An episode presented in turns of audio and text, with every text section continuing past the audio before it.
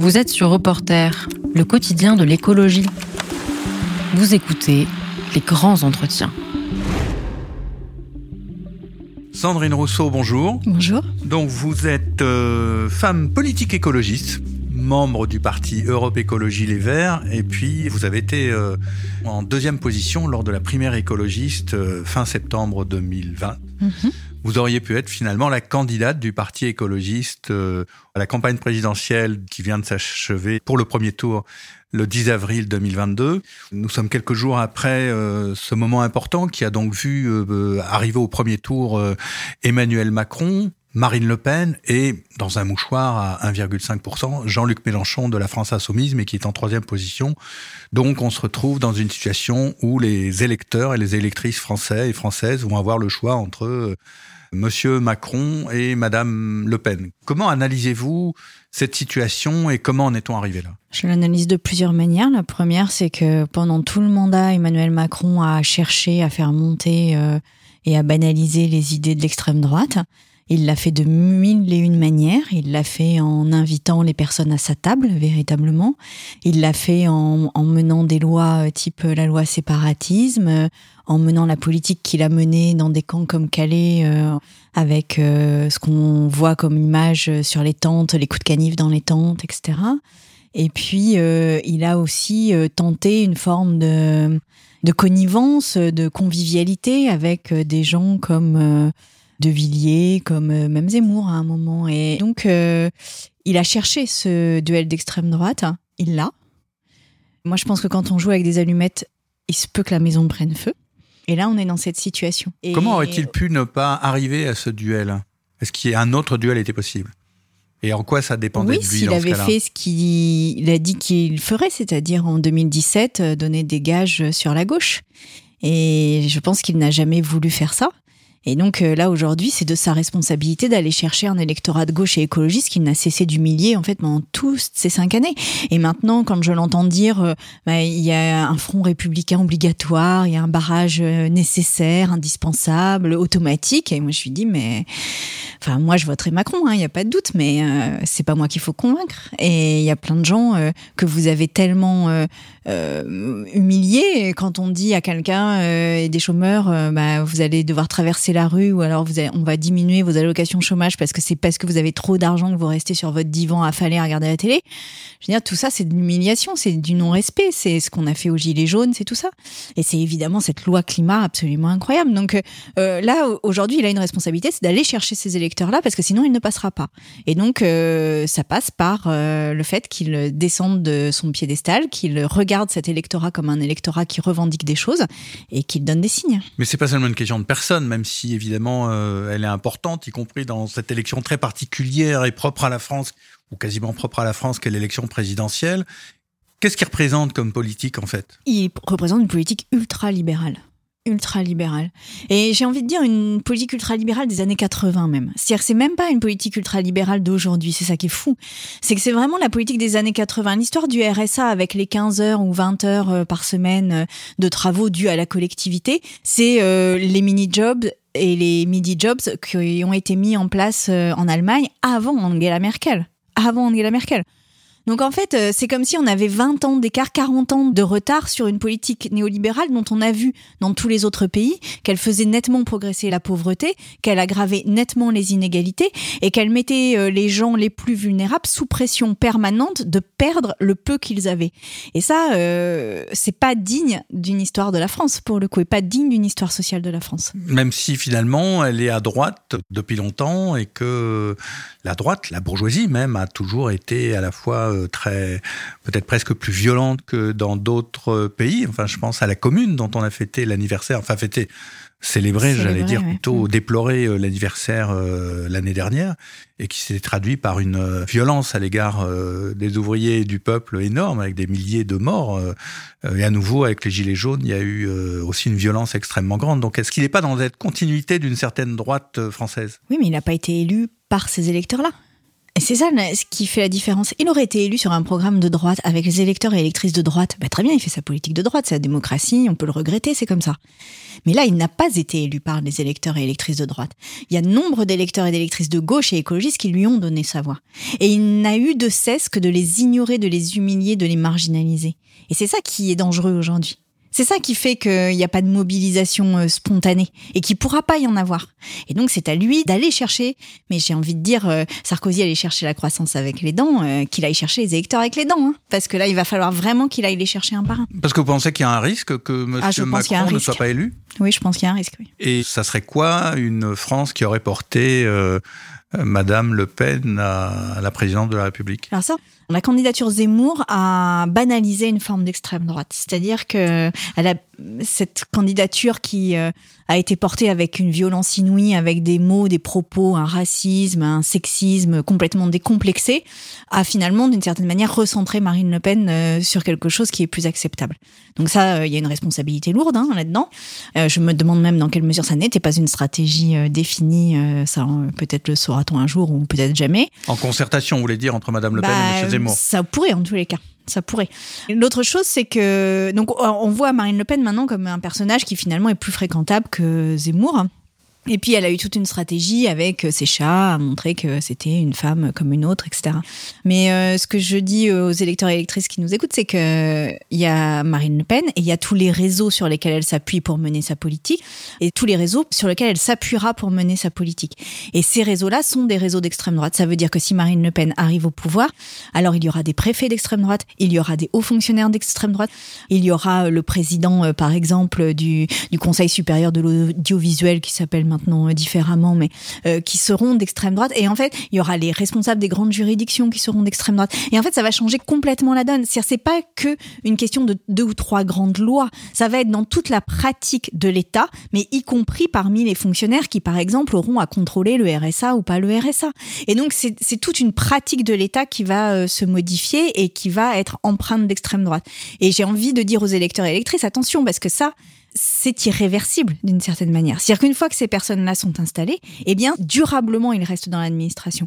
Et par ailleurs, l'extrême droite a ceci de particulier qu'une fois que vous la mettez au pouvoir, vous ne savez pas si elle repart. Vous ne savez pas si elle quitte le pouvoir. Donc ça n'est pas une question de donner un coup de pied dans la fourmilière une fois. C'est la question de donner un avenir à la France qui soit marqué par cette extrême droite. Donc je dis attention, il y a aucune voix ne doit aller là-bas.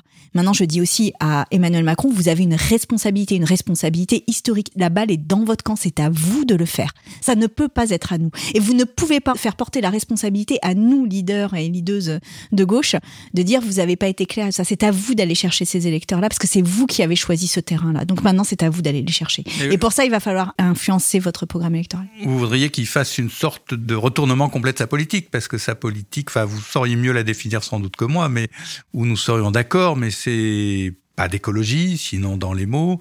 C'est un recul des libertés important, c'est un mépris des gens, des pauvres, des chômeurs, vous l'avez rappelé.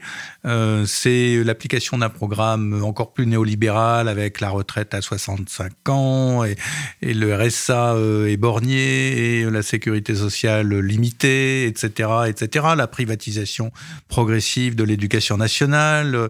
Bon, on en passe et, et des pires. Est-ce qu'il peut dans les 15 jours, dans les 10 jours, euh, revenir à tout ça et, et même s'il disait maintenant je vais faire de l'écologie par exemple, est-ce qu'on pourrait le croire? Bah c'est c'est à ça qu'on reconnaît les hommes d'État, en fait. C'est à ce moment-là qu'on les reconnaît. C'est au moment euh, où il faut prendre des responsabilités qu'on reconnaît. Euh, Concrètement, quelle responsabilité vous Qu'est-ce que vous lui eh ben, demanderiez de dire? bah, Par exemple, qu'il fasse une véritable politique écologiste, qu'il amnestie les gilets jaunes, qu'il euh, revienne sur sa réforme de la retraite, qu'il renonce à sa réforme du RSA, qu'il donne des gages aux personnes qui sont dans les logements sociaux et qu'il réaugmente les APL. C'est ça qu'il doit faire et, qu'il arrête avec cette idée d'ennemi de l'intérieur parce qu'à chaque fois qu'il fait des lois sur le séparatisme ou sur je sais pas quoi, en fait, il accrédite l'idée qu'il y a un ennemi de l'intérieur et donc derrière, il va jouer sur le terrain de l'extrême droite. Et je dis, on perd si on joue sur le terrain de l'adversaire. C'est un truc de base, quoi.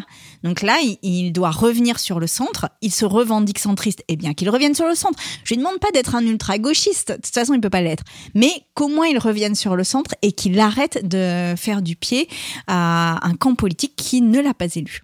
ou du moins qui n'a pas été l'ensemble de ses électeurs. Et vous croyez qu'il peut le faire? Bah, Je crois que c'est à cela qu'on verra que c'est un, un homme euh, d'État ou pas. Et je pense que s'il ne le fait pas, alors il aura une responsabilité historique. Et que son nom restera dans les livres d'histoire comme euh, celui qui a trop joué avec les allumettes. On parle du coup de l'extrême droite, mais en, fait, on peut aussi dire que l'extrême droite ou la droite extrême, enfin, a, gagné la bataille des idées, alors que l'écologie euh, ne semble pas l'avoir euh, fait. Euh, des idées politiques dans le champ politique. Alors, est-ce que l'extrême droite a gagné la bataille des idées face à l'écologie? Elle a gagné la bataille des idées pour l'instant, temporairement, dans le monde politique, dans le petit monde politique, j'ai envie de dire elle n'a pas forcément gagné la bataille des idées dans la population dans son ensemble. Mais aujourd'hui, il y a une telle défiance vis-à-vis du politique que toute la partie de la population qui appelle des réformes radicales euh, en matière d'écologie, en matière de social, se détourne complètement du politique parce qu'il n'y a plus de confiance. Mais quand je dis ça, je suis même en deçà de la réalité. C'est-à-dire que c'est même pas qu'il n'y a pas de confiance, c'est qu'il n'y a même pas de, capacité à écouter, il n'y a plus de dialogue, il n'y a même plus de contact en fait. Ce sont des gens qui essayent euh, de s'organiser, euh, de survivre, d'être dans des formes alternatives aussi. Euh, beaucoup d'organisations, on le voit avec les ZAD, on le voit avec plein d'autres choses euh, comme ça, qui fleurissent partout sur le territoire en fait. Et donc toutes ces personnes-là mais ne veulent même plus entendre parler de politique. Ça n'est même pas le sujet pour eux quoi. Et donc euh, cette France-là, elle existe aussi. Et moi qui ai parcouru la France là ces derniers mois de manière importante, je suis à chaque fois surprise de l'ampleur qu'elle a. C'est-à-dire que partout, partout, partout, il y a ce type d'initiative. Et donc ces personnes-là ne demandent qu'une seule chose, c'est être mises en mouvement en réalité et à trouver une forme de débouché politique à ce qu'elle pratique tous les jours. Et ça, ça existe. Aujourd'hui, elle ne trouve pas de débouché politique. Et ça, je pense que pour le coup, on a une responsabilité à gauche et dans l'écologie de ne pas avoir donné ce débouché. Et eh ben pourquoi Pourquoi Europe Écologie Les Verts ne l'a pas fait? Pourquoi euh, Vous me direz si la France Insoumise ne l'a pas fait? Et pourquoi le Rassemblement National et le parti de M. Zemmour semblent l'avoir fait? On est dans un moment de bifurcation. C'est-à-dire d'un côté, euh, on s'accroche à un modèle existant et on s'y accroche de toutes ses forces, de la manière la plus irrationnelle qui soit et la plus passionnelle qui soit. Ça, c'est l'extrême droite, c'est-à-dire c'est vraiment un conservatisme on, voit bien qu'on revisite même l'histoire de la France, qu'on la nettoie des, des, aspects qui nous plaisent pas, etc. Et puis euh, l'autre branche de la bifurcation, c'est euh, de prendre un modèle social, écologique, euh, solidaire, égalitaire, radicalement différent de celui que nous avons actuellement. Et donc, nous sommes à ce moment de bifurcation. Et je crois que la gauche et l'écologie n'a pas assez dit ça. C'est-à-dire qu'en fait, c'est comme si on se disait qu'on allait poursuivre le modèle en l'améliorant. Et je crois que tout le monde sent confusément, même si il n'intellectualise pas forcément, mais tout le monde sent confusément qu'on arrive au bout de quelque chose là. Et donc, euh, je crois qu'il faut être extrêmement clair sur ce que l'on entend faire et sur là où on emmène les gens. Et euh, avoir peur de la clarté, c'est immédiatement susciter une forme de non-adhésion, voire une forme de distance vis-à-vis du discours, parce que les gens le sentent. Enfin, je veux dire, les électeurs et électrices, ils, ils sont pas stupides, hein, donc euh, ils sentent extrêmement bien. Et là, ils sentent qu'il y a quelque chose à faire, et je crois qu'ils attendent qu'on leur explique clairement que oui, le chemin n'est pas pavé euh, de manière simple, il va pas être facile à emprunter.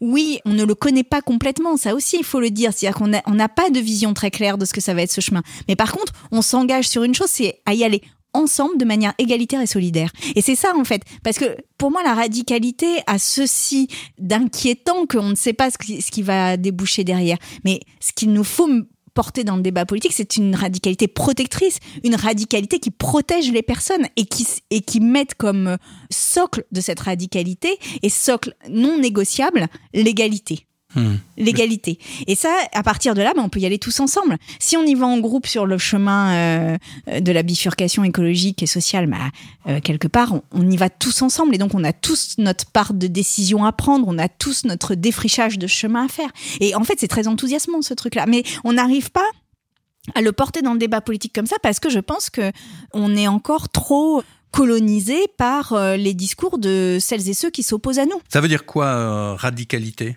Bah, La radicalité, ça veut dire euh, radicalement changer notre mode de vie, notre mode de consommation, notre mode de production, assumer le fait que on doit sortir absolument d'une société de consommation, qu'on doit absolument sortir d'une société de profit, que le profit n'a pas de sens. Ça n'a pas de sens, le profit. Mais je dirais même plus loin, le PIB n'a pas de sens. C'est-à-dire que là, tous les indicateurs à l'aune desquels on mène toutes nos politiques, que ce soit les politiques publiques ou les politiques d'entreprise ou les politiques d'administration, aucun de ces indicateurs n'a de sens. Donc en fait, c'est radicalement changer notre manière de voir les choses. C'est faire en sorte que les gens vivent bien, heureux, qu'ils soient moins malades, qu'après ils travaillent ou ils travaillent pas, bah, finalement c'est secondaire. Alors ça, c'est révolutionnaire de le dire, mais c'est secondaire. Et ça, votre parti a manqué de clarté euh, à ce propos? Je crois qu'il y a eu des choix stratégiques qui étaient des choix stratégiques. Euh, bon, déjà que j'ai contesté, hein, ça n'a pas, été un secret puisque c'est au nom de ça que je me suis fait virer. Euh, mais Vous êtes fait virer Que je me suis fait virer de la présidence du conseil politique euh, de, de, Yannick Jadot. Voilà, moi je pense qu'il y, a eu un, un, problème de définition d'une stratégie, ou du moins euh, la stratégie vers laquelle ça a été, euh, moi je, je, je n'étais pas d'accord avec. Après, euh, il faut quand même euh, comprendre que euh, là, euh, la radicalité, et on le voit dans ce premier tour de la présidentielle, paye, puisque Jean-Luc Mélenchon est à 20%, et qu'il n'a pas fait mystère de sa radicalité. Et que finalement, c'est ça qui a fait. Et autre bilan de ce premier tour de la présidentielle, et ce qui me fascine d'ailleurs, c'est que, en fait, le peuple de gauche et de l'écologie est unitaire. C'est-à-dire que quand il y a un candidat qui se dégage, tous et toutes vont vers ce candidat-là. Ça veut donc dire que les partis politiques qui ont essayé de sauver leur boutique plutôt que d'aller vers l'unité, eh bien, ont aussi une forme de responsabilité. Parce que l'union de la gauche était quelque chose de très, très, très attendu. Très attendu dans la population. Et on n'a pas été au rendez-vous de l'histoire là-dessus. Et quand je dis on, pour le coup, je m'inclus dans ce on qui n'est et je, pense avoir été la seule à prôner l'union du début jusqu'à la fin. Et je pense d'ailleurs que ça m'a coûté la primaire. Je pense que c'est précisément ce point-là qui m'a coûté la primaire. C'est-à-dire? Je pense que c'est sur ce point-là que euh, une partie, euh, notamment d'Europe Écologie, n'a pas suivi et est allée euh, vers Yannick Jadot. Oui. oui, puisque Yannick Jadot avait dit qu'il ne le ferait pas. Reporter. Le quotidien d'écologie. Sandrine Rousseau, la campagne de Yannick Jadot pour la présidentielle de 2022 est-elle réussie ou ratée? On, regarde à, l'issue, évidemment, c'est pas une grande réussite euh, si on regarde le, score. Après, euh, il faut euh, aussi dire deux choses. C'est que déjà, je pense beaucoup aux militants et militantes là depuis hier qui se sont mobilisés tout le temps, qui ont milité pendant leur jour de congé. C'est pas facile non plus d'être militant politique. Et puis là, ils ont fait vraiment des efforts énorme pour cette présidentielle. Et puis bon, voilà, ça tombe, euh, ça tombe en dessous de 5 et donc c'est raide, hein, c'est dur. Et donc euh, une pensée pour eux parce que c'est un sacerdoce hein, des fois d'être militant et, militante. Et puis euh, après, je me dis que oui, on n'a pas fait les bons choix. On n'a pas fait les bons choix. Mais surtout, je crois que au-delà des bons choix, il y a quelque chose qui s'est imposé dans cette campagne euh, écologiste, et je crois que finalement c'était un peu la première fois, qui était une forme d'autoritarisme ça s'est vu avec Alain Coulombel quand il a été viré du porte-parole. Ça s'est vu avec moi quand j'ai été viré de la présidence du conseil politique. Ça s'est vu avec euh, là cette dernière semaine avec les personnes qui ont dit qu'ils voteraient Mélenchon et qui ont été virées. Et en fait, euh, c'est pas ce qu'on attend des écologistes. Les écologistes, euh, on attend au contraire une forme de bienveillance. On attend aussi euh, une forme de biodiversité. C'est-à-dire le fait qu'on puisse euh, aller dans le même sens tout en ayant des opinions différentes et percevoir les choses de manière différente. Et cette biodiversité, cette, euh, ce pluralisme, il va falloir qu'on le retrouve. Parce qu'on, on, sinon, on n'est pas crédible, en fait, dans ce que l'on porte. Et personne n'a envie d'une écologie autoritaire, en vrai. C'est qu'Yannick Jadot avait un comportement avec ses proches autoritaires. Non, non, je ne parle pas de Yannick Jadot, là, je parle de l'ensemble de la manière dont ça s'est fait. C'est-à-dire que face à, face à des divergences, la réponse qui a à chaque fois été euh, portée était, euh, bah, était de virer les gens. Est-ce qu'il n'y avait pas aussi un flou stratégique, peut-être l'idée de se dire bah on va récupérer la place du Parti socialiste qui est en déshérence et donc on va être euh, une espèce de social-démocratie centriste euh, sans être très clair par rapport à ce qu'on appelle en France le libéralisme qui est en fait le capitalisme. Est-ce qu'il n'y a pas le refus d'appliquer des mesures radicales comme vous le disiez? Est-ce que le désir de respectabilité s'est traduit à un moment par le fait que le candidat a porté une cravate euh, Enfin voilà, je sais pas. Voilà, il y a deux choses. Il y a deux choses dans ce que vous dites. La première, c'est que au nom d'une gouvernabilité, on a confondu gouvernabilité et conformisme. Du moins, c'est l'analyse que moi je pose. Hein. Et personne n'attend de l'écologie qu'elle soit conformiste. Au contraire. Gouvernabilité, c'est-à-dire l'idée, nous sommes capables de gouverner. Oui, c'est ça. Nous sommes capables de gouverner, et au nom de ça, bah, on se conforme à un modèle. Et moi, je pense qu'on n'attend pas du tout de l'écologie qu'elle se conforme à un modèle. Au contraire, on attend de l'écologie et de l'écologie politique en particulier qu'elle soit en permanence rebelle au modèle qu'on impose à elle. Et ça, euh, je crois que c'est vraiment une erreur euh, presque fondamentale hein, de donner des gages de conformisme alors que c'est précisément l'écologie politique ne peut pas l'être et ne peut pas l'être avec le modèle tel qu'il est en plus actuellement. Donc euh, ça c'est la première chose. Et puis la deuxième chose c'est que on est allé sur plutôt le centre de l'échiquier, mais un centre qui parce qu'à la limite pourquoi pas aller au centre? Si vraiment euh, il y a une majorité pour y aller euh, bon bah commençons par là puis on verra après mais euh, sans revoir et ça c'est le deuxième point qui me semble très important sans revoir comment je peux exprimer ça La question de l'hégémonie ou du rapport de pouvoir ou du rapport au pouvoir. C'est-à-dire qu'en fait, on s'est dit, Enfin, certains se sont dit, parce que moi je me suis pas dit, mais certains se sont dit, ben voilà, c'est la fin du PS, donc on va devenir hégémonique à la place du PS. Et en fait, cette manière de faire de la politique par l'hégémonie, ou cette manière de faire de la politique par le pouvoir, je pense aujourd'hui ne correspond plus du tout, du tout à ce qui est attendu euh, par euh, une partie de la population, et particulièrement la partie de la population qui pourrait voter pour nous. Et je crois que on n'y arrivera pas sans refonder profondément notre manière d'être au pouvoir et notre manière de l'exercer aussi.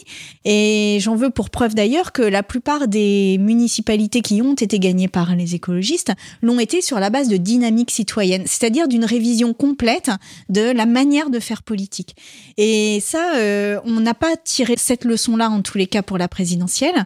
Et moi, je sais si la majorité décide d'aller au centre, bah, allons au centre. Moi, je respecte la majorité, mais dans ces cas-là, euh, gardons quand même le fait que ça ne peut pas être dans les codes de la politique telle qu'elle est faite dans la Ve République. C'est-à-dire qu'on doit y aller avec autre chose et amener autre chose au débat quand bien même ça reste au centre, c'est-à-dire que sur le fond des propositions, on n'est pas très tranchant par rapport au reste. Mais dans la forme, alors dans la manière de faire politique, on doit le faire. Parce que si on fait ça, alors de toute façon, en plus, on arrivera à la transformation. Parce que si vous mettez euh, des milliers de personnes qui euh, arrivent, qui se bougent, qui font politique ensemble, qui prennent les décisions ensemble, eh bien forcément, ça donne quelque chose d'autre à, la sortie que quelque chose de conformiste. Donc en fait, pour moi, on n'a pas tiré complètement le fil de ce qu'est l'écologie, profondément de ce qu'est l'ADN de l'écologie et qui est très attendu aujourd'hui. Ça, reste très persuadé. Ça veut dire que l'écologie n'est pas faite non plus pour aller au pouvoir? Ah si, je crois que l'écologie est absolument faite pour aller au pouvoir, mais pas y aller de la manière traditionnelle euh, dans laquelle euh,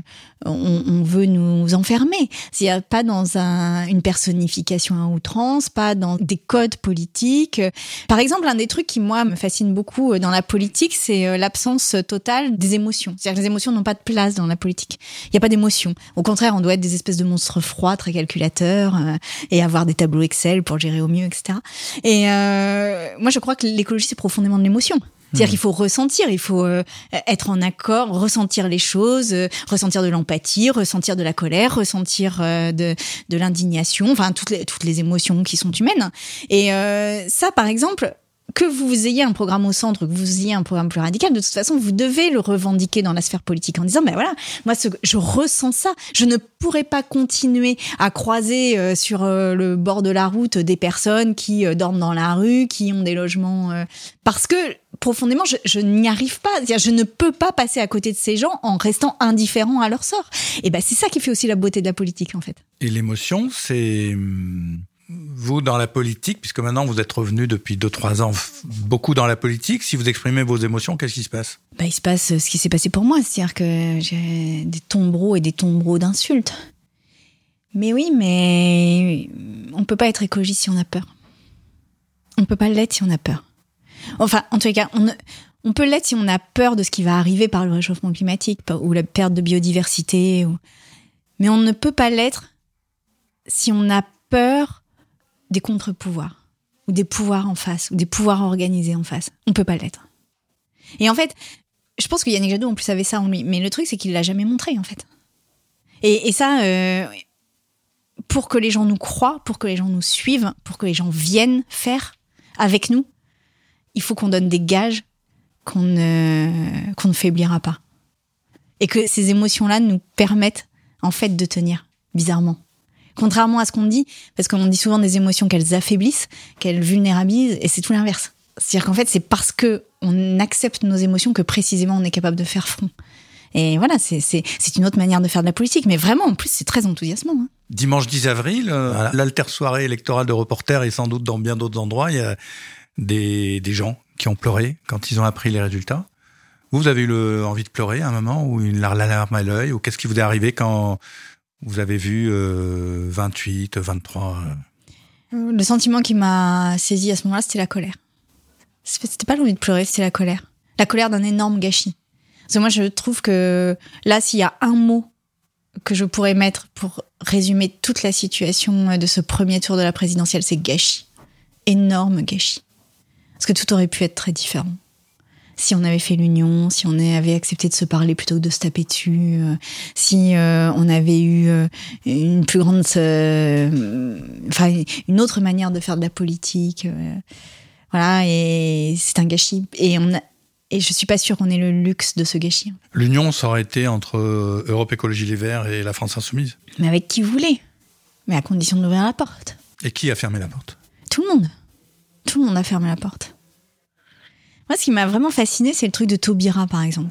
Taubira, c'est une femme politique euh, qui était extrêmement reconnue pour les combats qu'elle a menés, qui était considérée comme euh, une des femmes euh, politiques principales, grande oratrice, portant des combats qu'elle seule pouvait porter, etc. Donc, une femme qu'on respectait.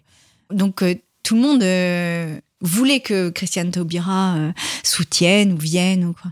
Et à partir du moment où elle est rentrée dans la course, on a cessé de lui taper dessus. Et au contraire, on a, oui, on n'a pas cessé de lui taper dessus. Oui, on n'a pas cessé. on lui est tombé dessus à bras raccourcis. Euh, Exactement j'ai, euh, enfin pardon, hein, mais j'ai encore été la seule à lui tendre la main en disant que cette femme était une femme de combat et qu'il fallait la respecter pour ce qu'elle est, évidemment, et euh, que je préférerais qu'elle soit avec nous que dans le camp adverse, évidemment aussi, mais que ça n'empêchait rien et que ça n'enlevait rien de sa qualité de femme politique. Et le fait de taper comme ça, euh, eh bien, ça fait que, en fait, on perd notre âme à faire ça, quoi, parce qu'on fait uniquement des espèces, une espèce de petite politique, là où on devrait au contraire euh, prendre de la hauteur. Et, ça, pour moi, c'est typique de ce qui s'est passé dans ce premier tour. C'est-à-dire que Christiane Taubira, euh, normalement, on aurait dû lui ouvrir grand les bras. En disant, vous voulez aller à la primaire populaire, bah, vous voulez aller à la, primaire populaire? Nous, on partage ou on partage pas. À la limite, peu importe. Mais une fois que vous aurez fini ça, bah, on se parle, on prend un café, on va manger ensemble. Franchement, on va, va pas se taper dessus.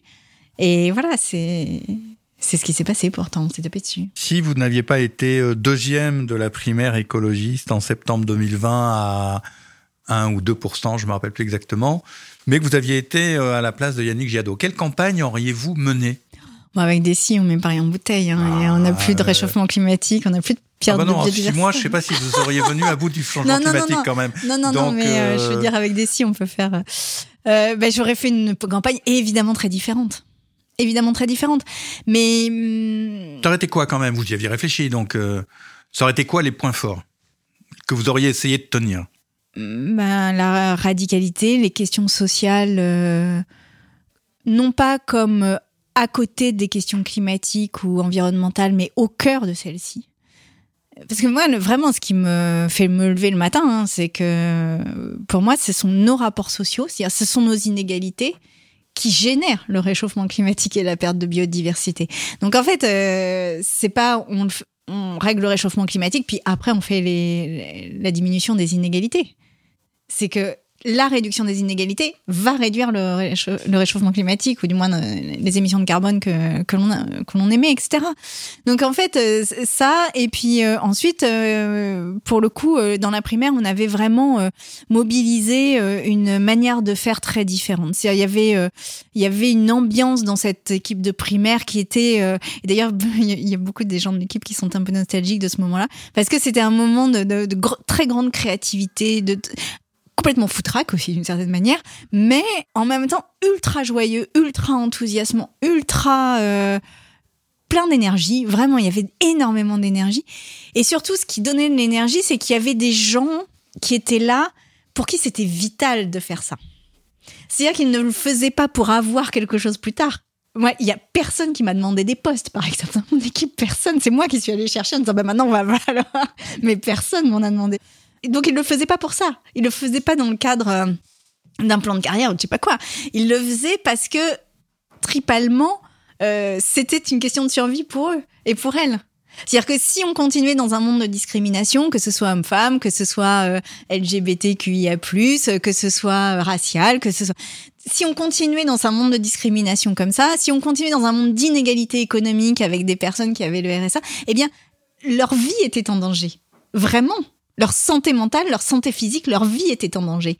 Et donc, il y avait un impératif, c'était de gagner. Et, et moi, j'ai trouvé dans cette énergie-là quelque chose que l'on avait trouvé au moment d'Act Up, par exemple, quand euh, les personnes se battaient euh, contre euh, le manque de soins sur le sida, ou qu'on avait trouvé aussi dans, en mai 68, quand les personnes allaient au Vietnam et que c'était leur vie aussi qui était en jeu. Eh bien, il y avait ça dans la primaire. Et en fait, je crois que cette force vitale-là, cette énergie de vie, on doit la retrouver parce que c'est ça l'écologie en fait. C'est une question de vie ou de mort. Et oui, pour bien des gens. Et donc euh, là, c'est cette énergie vitale, cette énergie tripale qu'il nous faut mettre dans le débat politique. Et avec tout ce que ça perturbe. Oui, c'est pas les mots de la politique. Oui, ce ne sont pas les personnes que l'on a l'habitude de voir dans la politique. Oui, ce ne sont pas les corps que l'on a l'habitude de voir dans la politique. Et oui, ce ne sont pas les, des manières d'être en politique. Mais justement, c'est ça qui va faire exploser euh, le système. Et donc, c'est ça que nous, on doit porter. En tous les cas, moi, c'est ce que j'ai envie de porter pour la suite. Reporter. Le quotidien d'écologie. Sandrine Rousseau, est-ce que c'est pas le fait d'être femme qui, à la fois, vous fait parler comme ça, si j'ose dire, en évoquant dans la politique l'importance de l'émotion, de la joie, de, du vivant, du, voilà, les, les mots forts que vous venez de dire, et en même temps qui handicap c'est-à-dire que si on porte ça, on ne serait pas, euh, serait pas pris au sérieux et ça a des avantages. Alors, ça n'est pas le fait d'être femme, parce que j'ai été femme sans porter ça. J'ai été femme politique sans porter ça. Et en fait, ça ne génère pas du tout la même chose en face. Donc, euh, c'est si je porte ça aujourd'hui, c'est parce que euh, je suis une femme qui a failli ne pas survivre des discriminations, en fait. Et donc, je sais quand les gens me parlent de leur survie, du fait qu'ils sont pas complètement sûrs de passer euh, la journée, le mois ou la semaine. Mais je sais ce que c'est. Je, je, fais pas semblant, je le sais. J'y suis moi-même passée par ça. Et donc, euh, voilà, je crois que il y a ça. Et donc, je suis devenue cette femme-là alors, mais c'est par ce parcours-là aussi, c'est-à-dire que avant, je, je... donc c'est pas le fait d'être femme, c'est le fait d'être femme et d'avoir eu un parcours euh, qui euh, permette de comprendre les discriminations, ou, parce qu'on n'est pas obligé non plus d'en passer par là, mais au moins d'avoir un éveil intellectuel à ce que ça génère euh, ces discriminations. Et puis après, oui, ça renvoie les autres bah, à tout ce qu'ils ont de discriminant en fait. Le fait de poser ça sur la table. Et ce n'est pas du tout accepté. Mais moi, ce qui me marque beaucoup, c'est que les plus grandes oppositions que j'ai rencontrées, les plus grands cyberharcèlements, les plus gros raids, les plus grandes menaces, y compris de viol, de mort, etc., ça vient de l'extrême droite. C'est-à-dire, ça vient de l'autre branche de la bifurcation. Et j'ai envie de poser cette question aux gens qui nous écoutent là. C'est et finalement, euh, est-ce que c'est pas notre responsabilité de remuer à ce point-là l'extrême droite pour qu'elle en soit obligée à en venir à penser à des menaces de mort ou, des menaces physiques ou des pressions, etc. Euh, finalement, est-ce que c'est pas le bon signe? Est-ce que c'est pas signe qu'on les dérange suffisamment? Parce que si vous les dérangez pas, évidemment, ils bougent pas. Mais peut-être que c'est là aussi la bataille culturelle qu'il faut mener. Alors je sais qu'on n'est pas tous et toutes armés pour pouvoir le faire parce que c'est pas facile. Objectivement, euh, personnellement, c'est jamais facile. Mais je crois que c'est de notre responsabilité d'y aller et que celles et ceux qui ont le poitrail dur parce que euh, ça y est, les choses sont derrière elles, eh ben qu'on soit en première ligne. Et ça ouvrira la porte pour tous les autres. Mais ça, c'est Alice Coffin qui m'avait dit ça pendant la primaire, un moment qui était particulièrement difficile, où je me prenais vraiment une violence en face tout à fait inouïe. Elle m'avait dit, écoute, toutes les journées supplémentaires où tu tiens, ça permet à d'autres derrière de venir et, de s'engager. Et il y en a d'autres qui prendront le relais. C'est peut-être pas aujourd'hui, c'est peut-être pas demain, mais ce sera après-demain, c'est sûr. Et donc, en fait, maintenant, j'ai cette phrase non-stop en tête. C'est-à-dire que toute journée supplémentaire où je tiens, ça permet à d'autres de venir. Et ben, c'est tout. Et ben, je tiendrai le temps où je tiendrai, voilà. Est-ce que c'est pas propre à la politique? C'est tellement dur la politique. Enfin, on sent de l'extérieur, c'est absolument effrayant dès qu'on comprend un peu comment ça semble fonctionner et je dirais que c'est une violence une brutalité qui s'exprime aussi à l'égard des hommes, euh, j'allais dire entre eux. Oui, enfin pas quand même avec la même violence. Hein. C'est-à-dire que la violence des foules, la violence des masses, c'est quand même nous qui l'avons, euh, beaucoup, les femmes. Hmm. Beaucoup, beaucoup. Il y a toujours un, un enjeu de légitimité. Oui. Et puis de crédibilité. Euh, moi, ce qui m'a, par exemple, fasciné, c'est que jamais euh, personne n'a dit que j'étais chercheuse en économie de l'environnement depuis 20 ans, quoi. ce qui, quand même, légitime un tout petit peu les discours que je porte euh, dans l'espace public On le sur les mesures économiques. Oui, on le gomme. Ouais. On le gomme. Parce qu'on veut pas le voir. Parce que c'est plus facile. Donc, oui, il y a de la violence entre hommes. Mais c'est pas le même.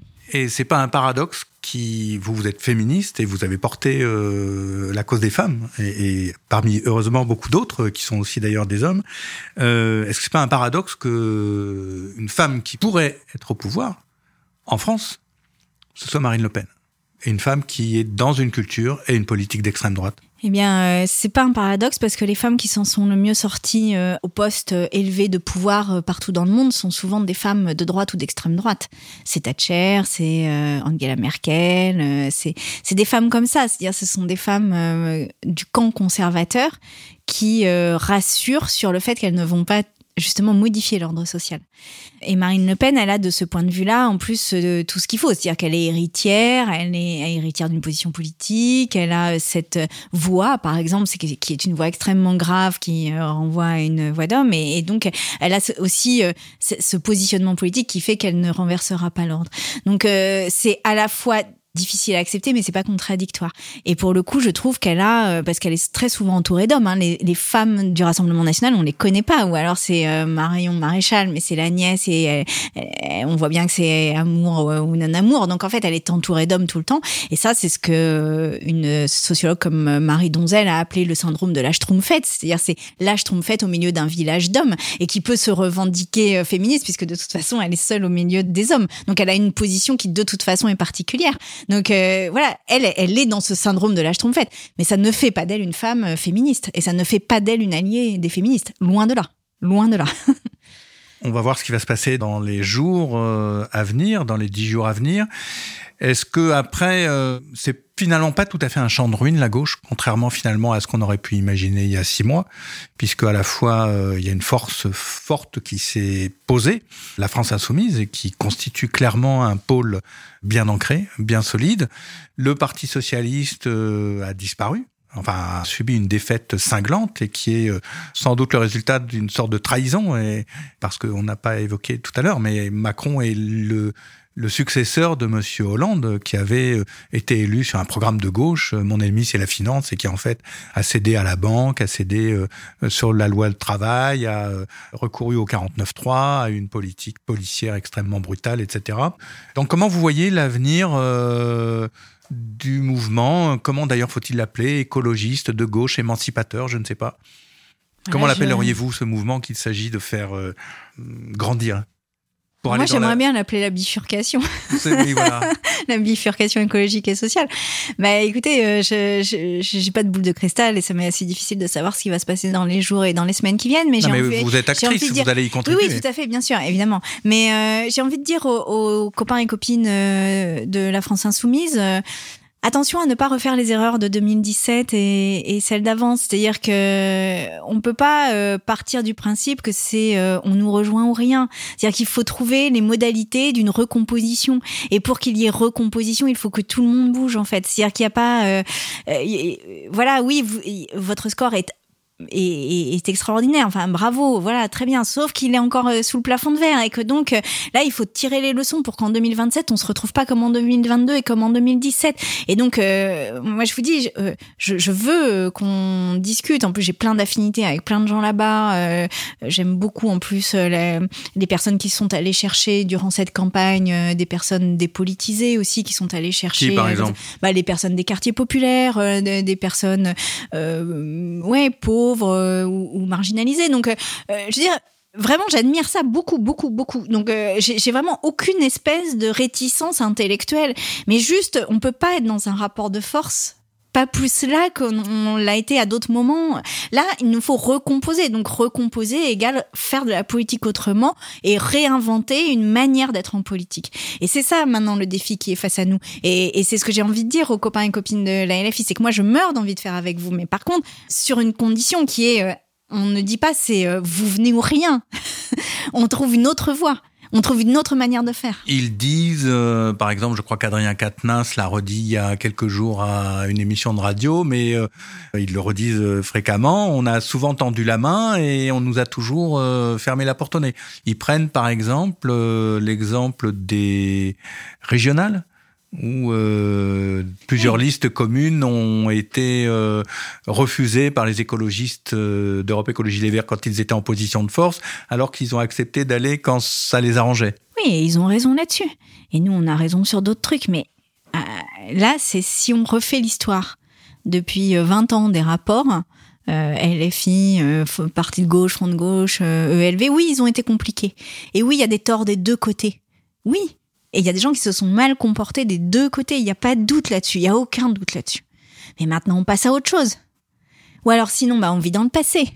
Et on est toujours dans euh, œil contre œil, dent pour dent. Et donc, on est toujours dans la vengeance de quelque chose qui s'est passé de l'autre côté. Et on s'en sort jamais. Donc, euh, vraiment, là, moi, je dis maintenant, euh, on arrête avec ça. Et moi, pour le coup, j'ai très peu d'histoire avec ça, puisque la seule fois où j'ai eu maille à partir avec ça, c'était au régional en 2015 euh, dans le Nord-Pas-de-Calais, où euh, pour le coup, on a fait alliance avec LFI. Donc euh, voilà. Donc prenons aussi des personnes qui n'ont pas envie d'avoir cet héritage comme des boulets qu'on traîne à chaque pied et qu'on fasse autre chose. Et à des moments, c'est aussi la responsabilité des leaders politiques et des leaders d'opinion, j'ai envie de dire, que de faire table rase du passé, que d'effacer. Oui, c'est pas complètement sûr que les deux colonnes soient complètement à égalité. Ça, personne pourra jamais le dire. Donc oui, il est probable que euh, un camp estime que sa colonne est plus longue. Très bien, mais en fait, on n'en est pas là. Là maintenant, il y a une urgence telle, il y a une urgence sociale telle, il y a une urgence écologique telle, il y a une urgence politique telle que maintenant on ne peut pas. C'est pas à la hauteur que de refaire le passé et, et d'être dans l'épisode précédent, quoi. Là maintenant, on doit être dans la construction des séries euh, qui arrivent. Et moi, en tous les cas, je suis à disposition pour discuter là-dessus, et ce sera même avec grand plaisir. Et vous le ferez à quel euh, Comment est-ce que, pour être clair, euh, vous envisagez de diriger ou d'être, je ne sais pas, le titre à Europe Écologie Les Verts, secrétaire national peut-être, de briguer la responsabilité de ce parti? Mais step by step, étape par étape, on va voir ce qui va se passer dans les, dans les jours, les semaines qui viennent. Et je prendrai toute ma part de responsabilité partout où ce sera nécessaire que je la prenne, évidemment. J'ai pas fait tout ça pour rien, je suis pas revenu à la politique euh, pour maintenant euh, laisser en plan euh, tout ce qu'on a commencé. Donc oui, je, ferai en sorte que ce que l'on porte, la ligne politique que l'on a construite collectivement, soit présente partout où c'est possible d'être présent et de peser même partout où c'est possible de peser. Mais oui, c'est la politique ça pour le coup, dans les instances qui sont les nôtres. Après, euh, ça ne veut pas dire euh, que euh, ce sera à la vie à la mort. C'est la démocratie, donc on ira jusqu'à la démocratie. Mais c'est-à-dire de vous présenter au vote d'une prochaine élection au sein d'Europe Écologie Les Verts, quand ce parti tirera la leçon, l'analyse de cette campagne qui a échoué. J'espère et que vous direz qu'on sera en mesure de faire cette cette critique sans être dans une culpabilisation, mais en étant dans une critique constructive sur euh, comment on fait la suite. Bien sûr, il faudra le faire, ça. Il faudra le faire. Et quand vous me demandiez tout à l'heure quelle serait ma campagne par rapport à Yannick Jadot, moi je pense que la question que vous ne m'avez pas posée, mais à laquelle je vais répondre, c'est finalement comment ça aurait pu se passer aussi, ce poste primaire de manière différente. Et je pense qu'on avait une complémentarité, Yannick Jadot et moi. C'est-à-dire que Yannick Jadot, il avait quelque chose de rassurant, justement, euh, vis-à-vis d'une population à laquelle moi, je ne parle pas, par exemple, ou voire même qui est complètement rétive à ce que je peux dire. Et moi, j'allais chercher d'autres personnes auxquelles euh, Yannick Jadot ne parle pas forcément. Et c'est cette complémentarité-là qui, à mon sens, aurait été la plus bénéfique. Et, j'ai envie de vous dire, quelque part, quel que soit celui qui était devant. C'est pas ça le sujet. Le sujet, c'était comment on faisait vivre ces deux lignes-là et comment on, arrivait à parler à un ensemble qui était beaucoup plus large que la base sur laquelle on était chacun. Et ça, euh, c'est à mon sens euh, là qu'a été la faille principale en fait. Une question peut-être étrange, mais par rapport à tout dont on vient de discuter, mais la question du nucléaire reste euh, en fait assez cruciale pour un pays comme la France avec les choix euh, qui sont affichés aussi bien par Monsieur Macron que euh, Madame Le Pen. Est-ce que vous, vous considérez, comme certains, qu'il faut faire avec le nucléaire ou que vous restez sur la ligne euh, traditionnelle des écologistes, le nucléaire est une voie sans issue? Ah non, non, moi je, reste sur l'idée qu'il faut absolument sortir du nucléaire, mais pas au nom d'une transition énergétique, je vais vous dire, en fait. Moi, les trucs de kilowattheure, d'émissions de carbone par kilowattheure et tout ça, c'est pas mon sujet principal, aussi bizarre que cela puisse paraître. Moi, mon sujet principal, c'est qu'est-ce qu'on lègue à nos enfants? Et qu'est-ce qu'on fait que notre mode de vie n'impacte pas des générations et des générations derrière. C'est tout. C'est le seul argument. Or, à partir du moment où vous émettez des déchets qui sont euh, actifs plusieurs euh, milliers, voire plusieurs dizaines, voire plusieurs centaines de milliers d'années, eh bien, pour votre confort immédiat aujourd'hui, pour brancher votre smartphone ou votre voiture électrique, eh bien, vous mettez en danger la vie de dizaines, de centaines, de milliers de générations derrière vous. Ça, pour moi, éthiquement, ça n'est pas possible.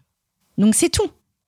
Après, je sais que en France, c'est un sujet sensible. Et je sais même que c'est sans doute un des sujets qui est aujourd'hui un plafond de verre pour nous. C'est-à-dire? Mais je pense que la France a tellement été biberonnée au nucléaire qu'elle n'est pas capable d'entendre un... Enfin, plein de gens ne comprennent pas un discours anti-nucléaire. Mais c'est là aussi une bataille culturelle à mener. Et derrière la question du nucléaire, il y a une question beaucoup plus fondamentale, qui est à quel prix organisons-nous notre plaisir? À quel prix pour les autres organisons-nous les conditions de notre plaisir? Ça, pour moi, c'est la question fondamentale de l'écologie. Et aujourd'hui, on organise notre plaisir et notre satisfaction au détriment de tout le monde, au détriment des générations futures, au détriment des pays du Sud, au détriment de tout le monde. Et on le fait sans vergogne, on le fait sans aucune culpabilité. Et bien ça, c'est notre problème. Et ça, c'est notre problème de, de toute puissance vis-à-vis de notre confort et de notre niveau de vie. Et j'ai l'habitude de dire, hein, c'est une phrase qui évidemment est un peu euh, trash, mais j'ai envie de dire, qu'est-ce que vous préférez? Vous SUV ou vos enfants? Et si vous n'êtes pas capable de regarder vos enfants en disant, bah, j'ai préféré mon SUV, mais dans ces cas-là, c'est que vous avez quelque chose d'écologiste, donc venez. Sandrine Rousseau, merci. Merci à vous. Reporter est un média indépendant, en accès libre, sans publicité et financé par les dons de ses lecteurs. Pour nous soutenir, rendez-vous sur reporter.net slash dons. Reporter. Le quotidien d'écologie.